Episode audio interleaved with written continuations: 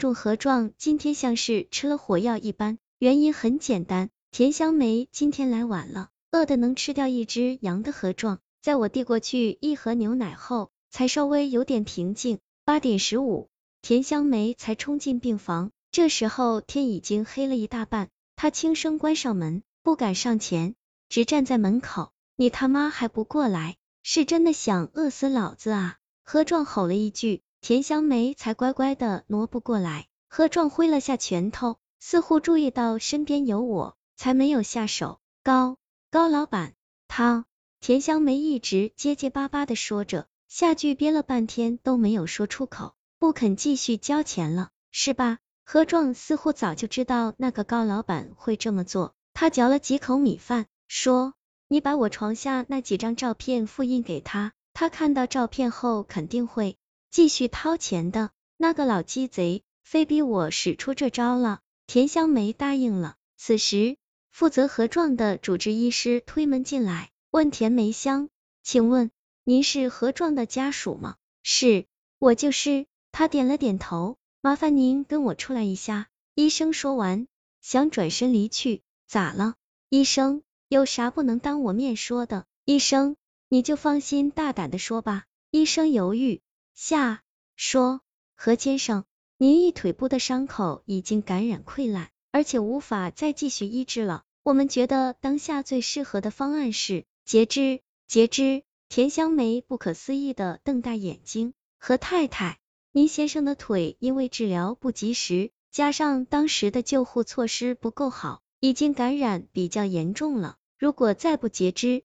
可能问题会更严重。医生耐心地解释道。当医生和护士退出房间的时候，田香梅蹲在一旁低泣，而何壮却双手握拳，重重捶在了床上。怎么办啊？我们怎么办啊？田香梅带着哭腔，绝望的问着丈夫：“你先去找高老板，能拿多少钱就拿多少钱，实在不够的就拿你女儿。”后面他说的话。都压低了嗓子，至于说了什么，我听不清楚。吃了药后的我，此时犯困的躺在床上，眼皮开始打起了架。四悲惨的家庭，文静最近很晚才来学校，放学后很早就冲出校门。他这么躲着我的原因，是因为我打了他一巴掌，还骂他是贱人生的。我忘不了当时文静的眼神，阴暗的像是蓄势待发，准备攻击的毒蛇。他吐了一口带血的唾沫，扯了扯嘴角，说：“